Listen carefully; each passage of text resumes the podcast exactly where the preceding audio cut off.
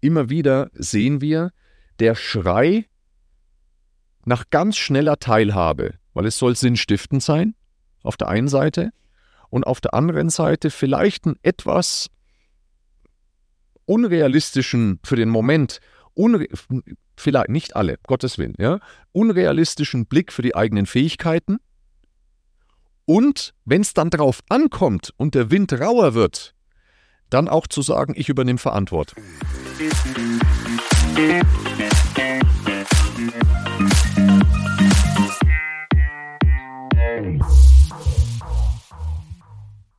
wertegeleitete Führung, werteorientierte Führung im Sinne, ich gleiche meine eigenen Werte ab mit den Unternehmenskernwerten und mit den, wenn vorhanden, Leadership Principles. Das ist für mich der allererste Schritt.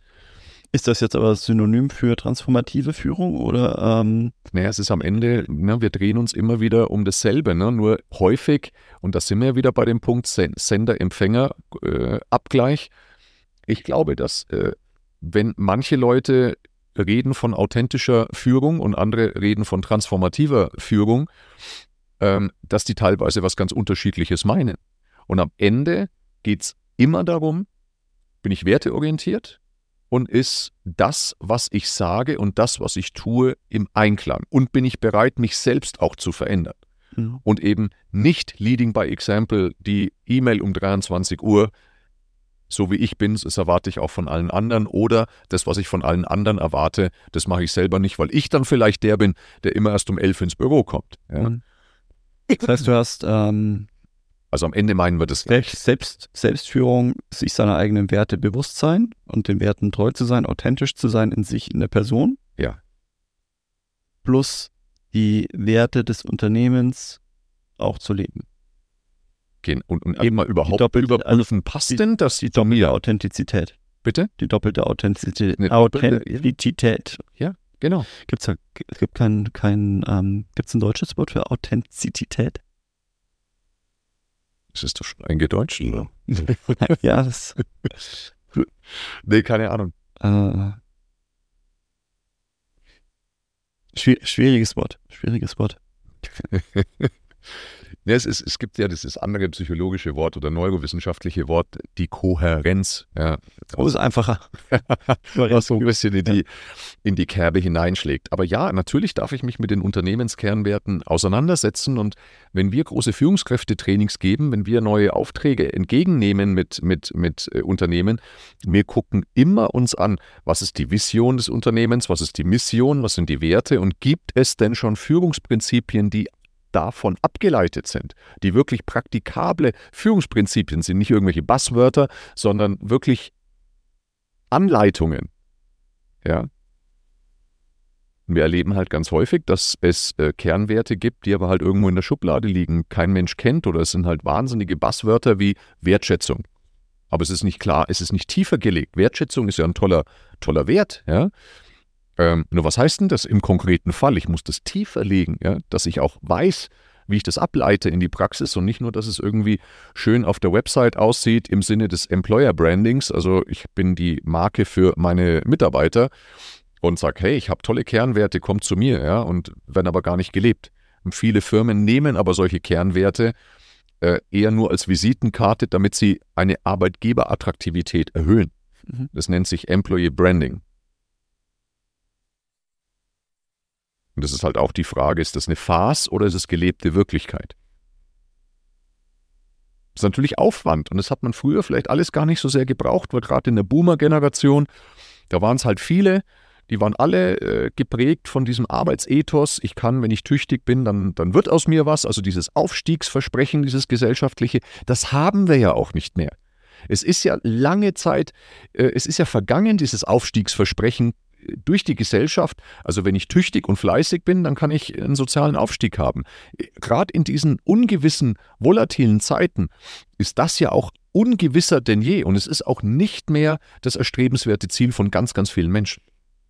Es hat sich verändert, es hat sich verändert. Ist auch das, wo du gesagt hast, dass wir einfach den Arbeitskräftemangel haben. Ich glaube, dass der große Unterschied ist, wenn du wenn du so, keine Ahnung, ich vergleiche es zwar mit, den, mit dem Mietmarkt für eine, für eine attraktive, günstige, schön gelegene Wohnung, wo du sagst, auf eine Wohnung bewerben sich 200 Leute, ähm, ist halt auch, wenn, wenn früher sich, keine Ahnung, auf eine Arbeitsstelle irgendwie 200 Leute beworben haben und du warst froh, dass du ihn bekommen hast, hast du wahrscheinlich sehr viel getan, um den ähm, Platz auch zu behalten und da war es dir dann egal, wenn der Chef super autoritär war und du einfach gesagt hast, ja, es, ich gebe mein Hirn ab, aber jetzt acker ich die zehn Stunden durch, weil zwei Stunden Überstunden die werden ja eh verlangt und wenn ich nicht bringe, dann steht schon jemand da, der meinen Job übernimmt. Und das gegenüber heutzutage das spielt natürlich auch dieses Spiel mit der Angst. Das war lange Zeit, ich erinnere mich auch an meine eigene Mutter, die hatte immer Angst irgendwann, wenn sie nicht quasi in der Spurbel ist, dass sie ihren Job verliert. Die hatte Angst vor ihrem Chef. Mhm. Ja, das war bei mir immer der Horror. Ich hatte, also bei mir war immer das Ziel bei meinen Mitarbeitern. Also ich wollte auch nie Mitarbeiter in der, in der Physio haben, die klassisch äh, reinkommen, ähm, dann Dienst nach Vorschrift machen und ihre Patienten abarbeiten und dann wieder verschwinden und dann wieder ihr Hirn ein, äh, einsammeln und ihr restliches Leben leben, sondern ich wollte immer Mitarbeiter, die sich eben mit dem Patienten identifizieren, die sich mit, mit, der, mit dem, was wir tun, identifizieren, äh, Spaß daran haben und ähm, sich eben um ihre Kunden, Patienten kümmern. Ähm, das war bei mir immer essentiell. Ja, das mhm. alles andere so ich kann es mir auch gar nicht vorstellen, aber ich bin natürlich auch nicht so der krass autoritäre Typ, der. Nee, gar nicht. Der, wie, gar nicht, danke. ja, lass uns mal bei den Führungsstilen bleiben. Und zwar ähm, ein weiterer Führungsstil ist äh, der sogenannte äh, kooperative Führungsstil. Und äh, das ist das, was heute vom Zeitgeist äh, schon am meisten mitgefordert wird der kooperative Führungsstil, der ist mehr auf Augenhöhe. Das heißt, ich hole die Leute ab. Das ist eigentlich auch eine furchtbare Floskel. Ne? Kennst du es vielleicht aus der Politik, wenn es dann immer wieder heißt, man muss die Leute abholen und mitnehmen. Vielleicht wollen die das gar nicht, stehen ja nicht an der Bushaltestelle. Ja?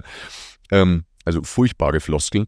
Aber trotzdem die Leute äh, dann abholen und, ähm, und, äh, und Teilhabe ermöglichen. Und das ist dieser kooperative Führungsstil. Wenn ich neue Führungskräfte coache, ist das Erste, wo jeder die Hand hebt, ja, das, genau das ist es, das will ich, weil das auch der Zeitgeist ist, der gefordert wird. Der kooperative Führungsstil hat, und wir kommen um den nicht rum, das ist, das ist der Zeitgeist, ja, und der hat ganz viele Vorteile. Die Leute folgen mir aus freiwilligen Stücken. Das geht aber auch mit dem charismatischen Führungsstil, ja bin ich aber eher der Guru. Ne? Der Guru und wenn ich irgendwann mal abtrete, dann wird schwer für Nachfolger, ne? wenn ich charismatisch, patriarchisch führe. Der kooperative Führungsstil ist der, ich ermögliche viel Teilhabe. Es hat häufig ein Start-up-Gedanken, ne? weil jeder kann sich einbringen. Das macht natürlich Spaß. Ne? Und das ist auch das, was viele äh, Menschen heutzutage einfordern, auch Arbeitnehmer, Arbeitnehmerinnen einfordern ähm, die sagen, ich möchte ja im Sinne der Sinnstiftung, ich möchte schon auch was bewegen mit meinem Job. Ja. Auf der anderen Seite, ganz vielen jungen Menschen ist die, das Thema Sicherheit unglaublich wichtig. Also ich, ich weiß nicht, ob, du das, ob dir das bekannt ist, dass zum Beispiel äh, Ämter, also äh, verbeamtete Stellen, haben wieder einen enormen Zulauf, gerade bei der Generation Z. Mhm. Ist interessant, ne? Also gerade das Thema Sicherheit spielt eine ganz große Rolle. Ja. Mir fallen gerade fünf Witze ein, deswegen muss ich gerade kurz lachen. Okay. Aber ich habe, ähm, wie, wie ist es, wenn du ähm, noch, wie war das Wort gerade? Ähm, nicht kooperative Führung müssen deine Mitarbeiter ja auch schon einen guten Reifegrad haben. Das also ohne super. den Reifegrad wird das ja nicht funktionieren. Super. Genau, das ist der Punkt. Und den haben die meisten nicht auf den Schirm. Ich brauche das Team dazu. Ich brauche auch selbst das Standing dazu, wenn ich neu in Führung bin, trotzdem eine sogenannte Duftmarke zu setzen, und trotzdem eine gewisse natürliche Autorität, nicht qua Amt, aber qua Persönlichkeit zu haben. Das sind wir wieder bei der werteorientierten Führung.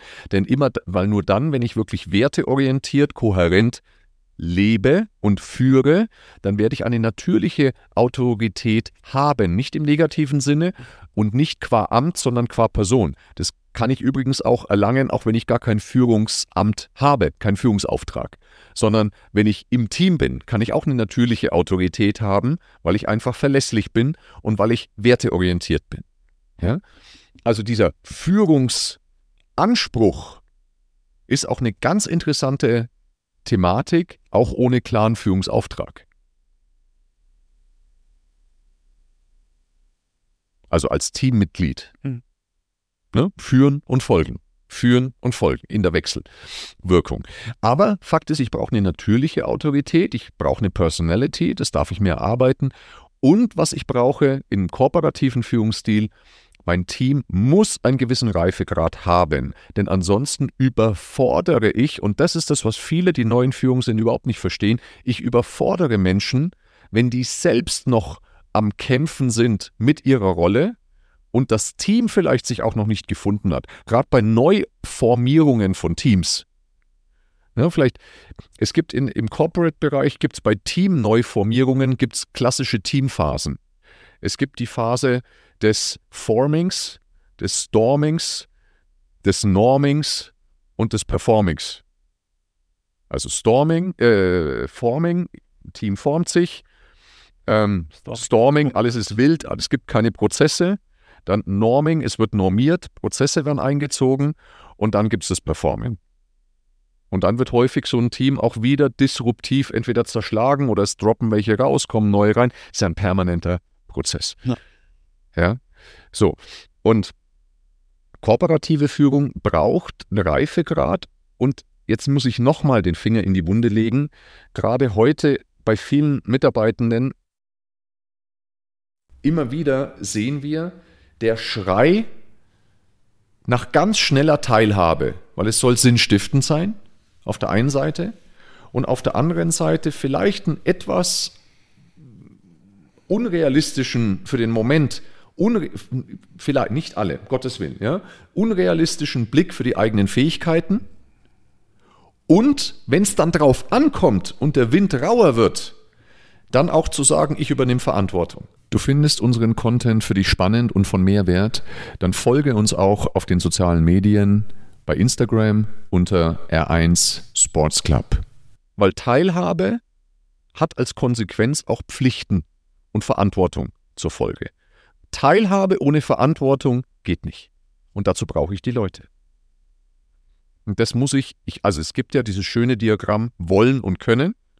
Mhm ja, wollen und können.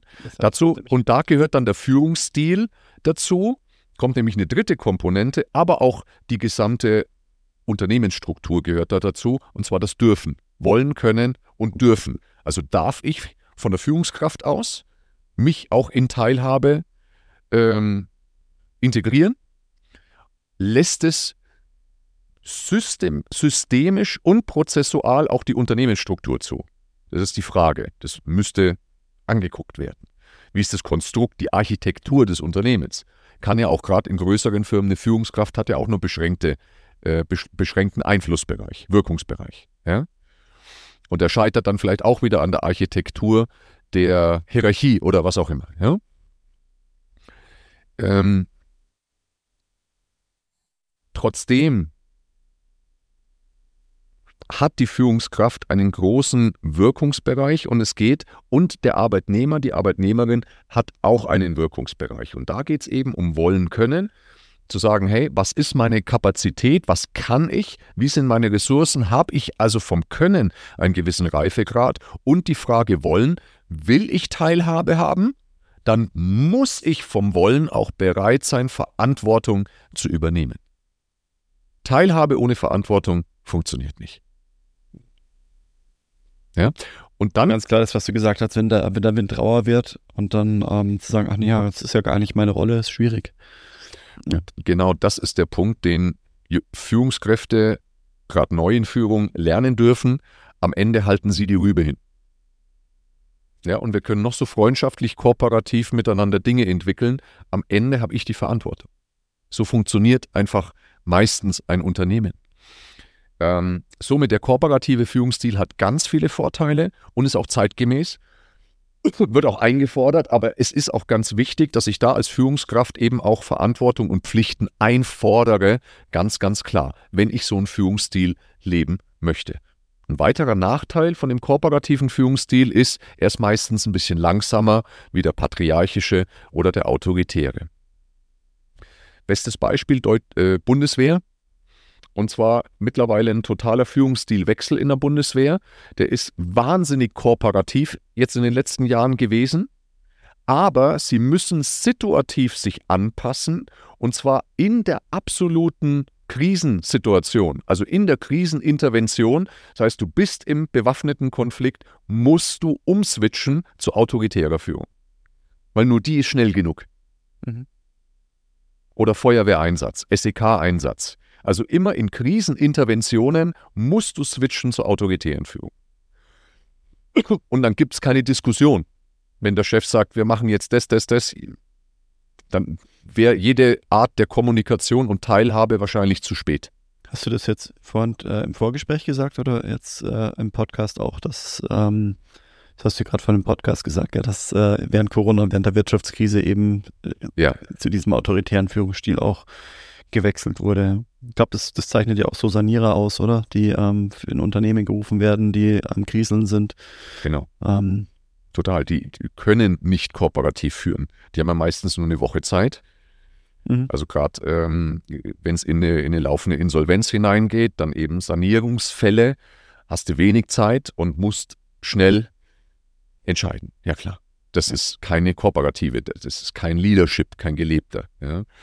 So, das ist der kooperative Führungsstil. Und dann gibt es noch einen, das ist der Laissez-faire-Führungsstil.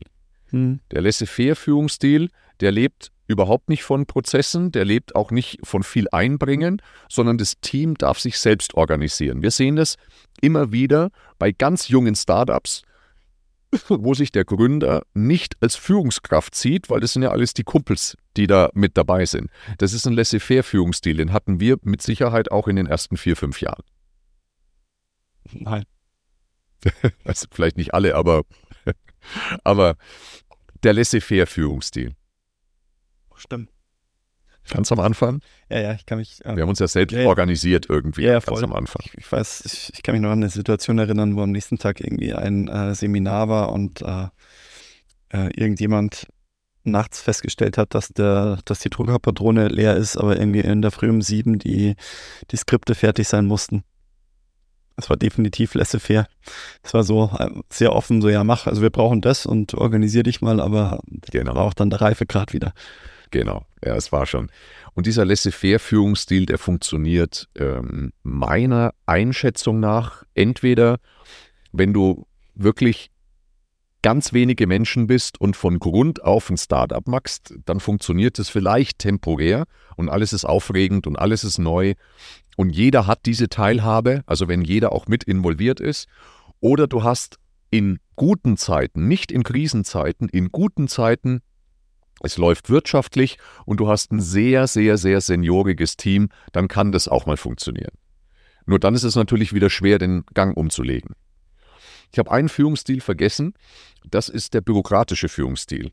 Das heißt, da rückt die Führungspersönlichkeit total in den Hintergrund und äh, Prozesse und QM-Strukturen übernehmen die Rollen. Und das sind meistens Personen, die sich relativ unsicher ihrer selbst sind und sich gerne hinter Prozessen und Strukturen verstecken. Also da, da lebt der Prozess und der Prozess führt. Und zwar ausschließlich. Hat natürlich den Vorteil, Personen können ausgetauscht werden, das merkt eigentlich gar keiner. Mhm. Ja, aber es wird auch mit, häufig ist nicht sonderlich mit Leben geführt. Ja, ne? vor allem, gefüllt. Funktioniert, funktioniert für was, für ein starres, ähm, stehendes Unternehmen, wo du sagst, das verändert sich gar nichts mehr. Also da, das ist ja Stillstand. Ja, oder denk nur an gewisse Ämter. Ne? Sag ich ja, stimmt, ja. nee, wenn ich sage, ich, ich, ich, folge einem Prozess, dann habe ich ja keinen Fortschritt mehr. Dann, dann ich müsste ja neue Prozesse einführen, wenn ich mhm. Veränderungen habe. Genau. Ich sage, ich habe nur einen bestehenden Prozess, dann, dann verwalte ich etwas und das mag gut sein. Ja. Aber ähm, es wird kein Es ist verwalten sein. Es ist nicht genau. genau. Wir haben gesagt, ähm, Stillstand ist der Tod im Zweifel. Ne? Es ist nicht so groß nach vorne gedacht, ne? Und das ist Das ist, es gibt ja keinen Führungsstil, der in Reinform gelebt wird. Ne? Es gibt kein, das ist vielleicht auch nochmal ganz wichtig zu verstehen. Jeder hat eine gewisse Mixtur. Ne? Wenn wir an uns hier bei R1 denken, ist unser, unser Geschäftsführerkollege Flo mit Sicherheit ein bisschen mehr in den Prozessen und Systemen fühlt er sich sehr wohl. Dann würde ich aber trotzdem als total charismatischen ähm, und auch kooperativen Menschen sehen. Also es sind, es sind am Ende drei Stile. Der Charismat, ähm, der, der Bürokrat und aber der, der auch kooperiert, sehr stark. Ja, es ist also immer eine Mischung. Nur wichtig ist, dass ich da meinen eigenen Stil finde, der zu mir auch passt und den ich dann auch meinen Werten entsprechend gut leben kann und aber auch einschätzen kann, gibt das Unternehmen das her und gibt es mein Team überhaupt her? Das kann ich auch durch Übungen, durch Maßnahmen, das kann ich erforschen. Ja? Das sind die Führungsstile. Der nächste ganz, ganz wichtige Punkt ist ähm, das Thema, dass Führung auch ritualisiert sein muss und nicht nur opportun, das heißt nicht nur reaktiv, wenn mich halt der Mitarbeiter anspricht. Und das ist das, was ich ganz häufig erlebe, dass Menschen, die in Führung sind, ganz, ganz viel operativ selber noch machen, also in der Fachrolle extrem drinnen sind und eben gar keine ritualisierte Zeit haben, um Menschen zu führen sondern dann werden fachliche Schurfixe eingezogen, aber es gibt keine, keine Leadership-Schurfixe, wo es darum geht, den Menschen zu entwickeln und Mitarbeiter äh, zu führen. Und das funktioniert und das eben nicht in einer ritualisierten Art und Weise. Das ist ein ganz wichtiger Punkt, der gemacht werden muss. Da spielt natürlich die Selbstorganisation eine ganz wichtige Rolle. Wie gut organisiere ich mich selber? Habe ich selbst Routinen? Habe ich selber gelingende Rituale? Ähm, und das ist für mich wieder die Grundvoraussetzung für ritualisierte Führung. Mhm. Wie denkst du darüber? Äh, ja, ich äh, hinterfrage mich gerade. ja. ja. Wir haben ja zum Beispiel das Jahresführungsrad bei uns eingezogen. Das ist ja ein Tool, was wir nutzen können, um Führung ritualisierter und proaktiver zu machen, statt nur reaktiv. Mhm. Auch gerade das Thema, wenn es um, um ähm, Gehaltsgespräche geht, etc. Ne? Das kannst du entweder so lange warten, bis der Mitarbeiter auf dich zukommt, dann ist es reaktiv, bist in der Defensive. Oder du gehst proaktiv auf den Mitarbeiter zu, auch wenn es dieses Mal vielleicht keine äh, Gehaltserhöhung gibt in dem Jahr. Mhm. Aber es sollte, ich, ich bin der Meinung, die Proaktivität schlägt meistens die Reaktivität. Weil es klar ist, es ist auch wieder ehrlich, es ist werteorientiert und es ist vor allem wertschätzend, wenn ich proaktiv auf die Leute ritualisiert zugehe. Ritualisierte Führung im Übrigen, das bildet für mich den Rahmen, wie mein Team zu führen ist. Und da ist jeder gleich. Also ritualisiert wird jeder gleich behandelt, jeder gleich geführt.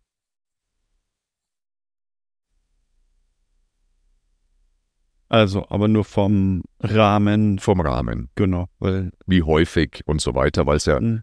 weil es ja häufig ein ganz, äh, eine ganz große Forderung ist, neben der authentischen Führung, die oft äh, proklamiert wird, wird momentan ja schon länger ganz oft immer wieder der Begriff der situativen Führung mhm. nämlich wird ganz oft gefordert. Und die situative Führung bedeutet ja in Reinform das Führen nach Reifegrad. Das heißt, der Mitarbeiter ähm, die Mitarbeiterin, die einen größeren Reifegrad fachlich hat, die kann ich an der längeren Leine führen und kann auch delegieren. Und äh, der Mitarbeiter, die Mitarbeiterin, die halt noch neu in der Rolle ist, muss ich enger führen. Ja. Trotzdem, das ist für mich, ja, ich finde es super und das ist bei uns auch in den Führungskräfteentwicklungsprogrammen, ist das der letzte Punkt, der Endpunkt sozusagen. Es ist die Champions League der Führung, wenn ich schaffe, situativ und verhaltensflexibel zu führen. Das ist ein wichtiger Punkt, weil da geht es nicht nur um den fachlichen Reifegrad, sondern auch um den menschlichen Typus. Was habe ich denn für einen Typen? Mhm. Ja? ja? Also sprich, jemand ist fachlich total super und total weit, ist aber ein total freundschaftsmotivierter Typ, dann braucht er trotzdem engere Führung. Zwar nicht mehr inhaltlich, aber terminlich. Mhm. Ja? Ja, gegenüber jemandem, der über die Performance geht, der braucht Ziele, wo er hingehen, wo er hinlaufen kann und die erreichen möchte. Das ist der Punkt, ja. Oder du hast einen autonom motivierten, da ist es eher die Herausforderung, wenn der fachliche Reifegrad noch nicht so hoch ist, dass du den dazu bringst, auch enger geführt zu werden, weil das ist dem zuwider. Mhm. Ja, und das ist situative, verhaltensflexible Führung. Die kann ich aber erst dann haben, wenn ich davor richtig gelebt habe, was werteorientierte Führung ist, wenn ich meinen Führungsstil, meinen individuellen gefunden habe, kooperativ und so weiter, und wenn ich Führung ritualisiert schon erlebbar umgesetzt habe, dann, das ist nämlich der Rahmen für alle, Stichwort Jahresführungsrat etc., und dann kann ich die situative Führung draufsetzen. Und so setzen wir durchaus Erfolgsprogramme bei Firmen genauso um. Und das ist ein Prozess meistens von einem Jahr. Und die Mitarbeiter der Führungskraft ähm, gehen dann aber auch selbst durch die Analyse, um zu wissen, welcher Typus sie sind? Oder ist es dann eher so, wie der, die Führungskraft den eigenen Mitarbeiter einschätzt? Ja, sowohl als auch. Ne? Ich kann natürlich über mein Team diverse psychologische Analysetools drüber laufen lassen, gibt die Motivanalyse, gibt das Disk-Modell, das Reisprofil, gibt tausend Sachen. Das könnte ich machen mit meinem Team. Allerdings sollte ich mich auch nicht zu sehr hinter Schablonen verstecken, sondern auch mit gutem Menschenverstand Menschen einschätzen oder im Zweifel auch mal fragen. Mhm. Mensch, wie ist es denn dir lieber? Wollen wir uns öfter sehen? Brauchst du Möchtest du mehr meine Unterstützung haben? Wie ist es denn dir lieber? Also häufig ist dieser gesunde Menschenverstand und das offene Gespräch auch nicht schlechter, ganz im Gegenteil, mhm. wie irgendein Profil, eine Profilanalyse, die ich drüber laufen lasse. Ist Geschmackssache. Wir arbeiten ja auch mit Motivanalysen äh, gerne, aber ich glaube, wenn die Führungskraft eine hohe Reife hat und das Team eine gute Reife hat, ähm, dann glaube ich, kann das persönliche Gespräch äh, eine Motiv- und Profilanalyse auch durchaus ersetzen. Wahrscheinlich ist das dann sogar die bessere Alternative. Ja. Es schadet aber nicht. Also es schaden solche Dinge nicht, nur ich sollte mich nicht dahinter verstecken, zu sagen, oh, ich bin jetzt nur noch der Autonom und deswegen Schubladen denken, ah ja, der, der braucht sowieso keine mhm. Betreuung. Ne? Das funktioniert nicht. Also von dem her, für mich ist es eine Reise aus dem Kennenlernen meiner selbst, der Werte, meiner eigenen Kernwerte, der Abgleich mit den Unternehmenswerten, mit den Leadership Principles. Ich lerne meinen Führungsstil kennen, werteorientiert. Werte sind für mich das Erste. Dann lerne ich den Führungsstil kennen oder die Mixtur, die mir am ehesten zusagt.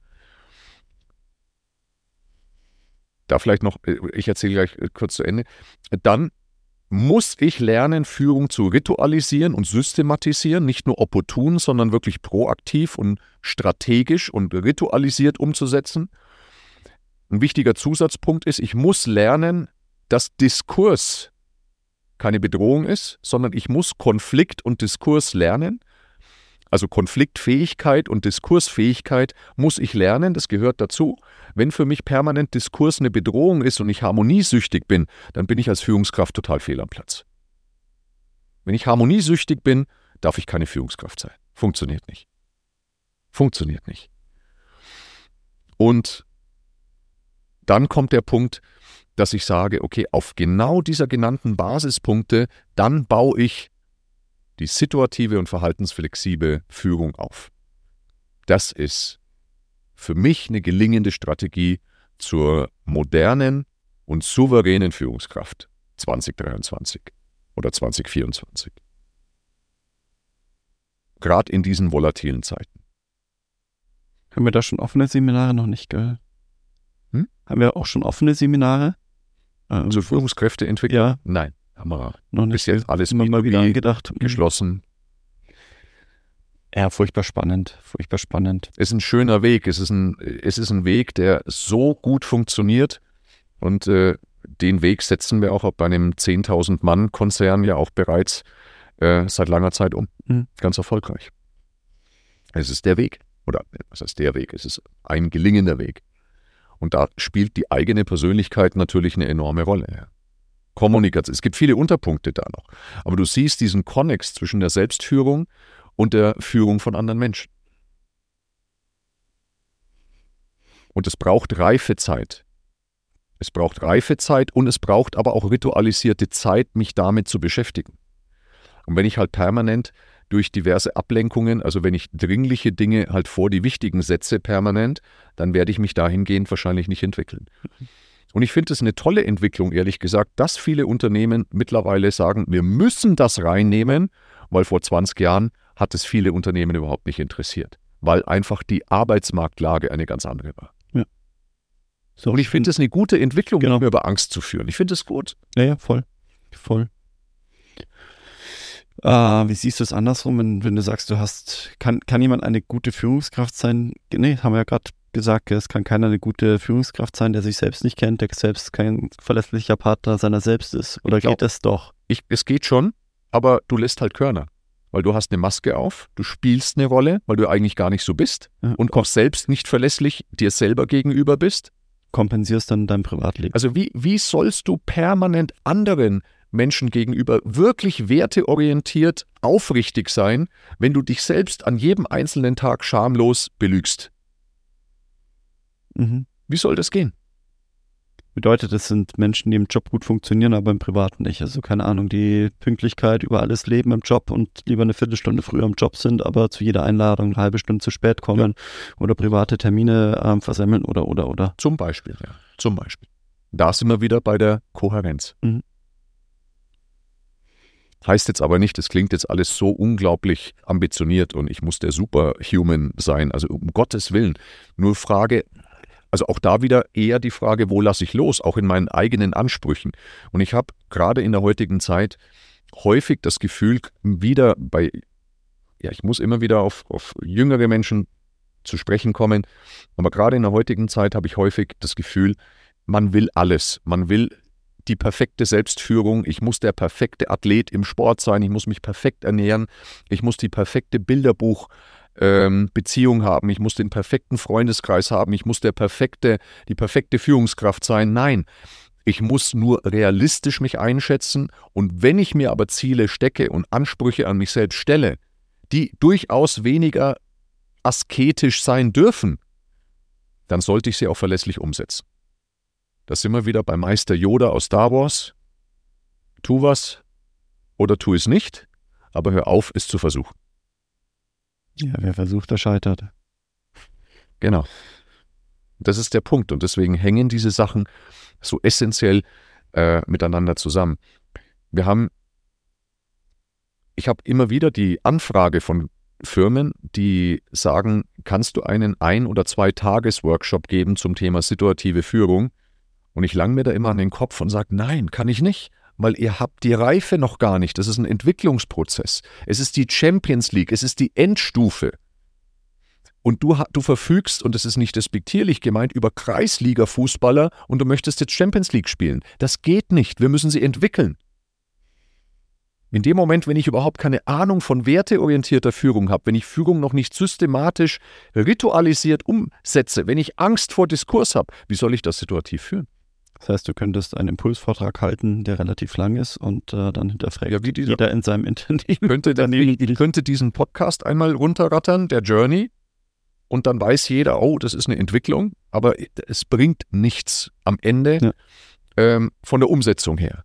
Ich verstehe, das ist, ist wenn, wenn mich jemand fragt, ob er mal ein, äh, eine Personal Training Stunde von mir herschenken kann, sag ich mal, das kannst du machen, aber da wird, da kommt nicht viel bei rum. Ja. Das, das ist der Punkt. Und viele ver verstecken sich hinter diesen, hinter diesen Modellen, sagen, ja, wir haben dieses Reifegrad-orientierte Modell äh, nach situativer Führung, das haben wir schon umgesetzt und da fehlt so viel Unterbau, wo ich mir denke, Alter, ihr habt nichts, aber auch gar nichts verstanden, wie Führung wirklich transformativ funktioniert. Und beim ähm, beim äh, Begriff nochmal der Transformation, das haben wir ja vorhin versprochen, jetzt ist mir auch gerade nochmal eingefallen, dass wir sagen, wir, wir wollen noch den Unterschied erklären zwischen Transformation und Change. Change ist dann, wenn es einen Anfang und ein Ende hat, dann ist es ein Change-Projekt, dann braucht es einen Change-Manager, der ist sehr ergebnisorientiert und ergebnisfokussiert. Und eine Transformation, die hört nicht auf. Hm, wir leben in einer, wir leben, ein Unternehmen unterliegt, und das muss jeder Mitarbeiter verstehen, jeder, ein Unternehmen unterliegt einer stetigen Transformation, die nie aufhört. Und da spielt natürlich Ergebnis eine Rolle, aber auch der Prozess. Und das ist der große Unterschied mhm. zwischen Change und Transformation. Das ist auch gesellschaftlich, ne? Spürbar hast du irgendwie, also jedenfalls ging es mir so, während der Merkel-Jahre hatte ich das Gefühl, es ist irgendwie so ein schöner, sedierter Zustand. Aber am Ende ist es immer eine Transformation und jetzt schlägt sie umso härter gesellschaftlich gerade ein. Mhm. Ja. Waren ja auch einige Einschläge. Uh. ja, ja, ja. Aber es ist kein Change-Prozess, es ist eine Transformation. Mhm. Und das dürfen wir lernen, diese Unterscheidung. Was nimmst du mit, Corby, aus der, ich weiß nicht, ich glaube, es ist für den Podcast eigentlich alles erzählt, ja. die Episode. Was, was, was nimmst du für dich heraus? Für mich immer ähm, bei, dem, bei unserem Podcast immer ganz viel Selbstreflexion mit dabei. Also, oder was heißt Selbstreflexion? Ja, doch äh, hinterfragen, was ich äh, mache, was ich denke, was ich tue und ob das denn auch so ist. Arbeitet dann immer, immer nach. Ich glaube, dass ich einige Sachen schon, schon echt verinnerlicht habe.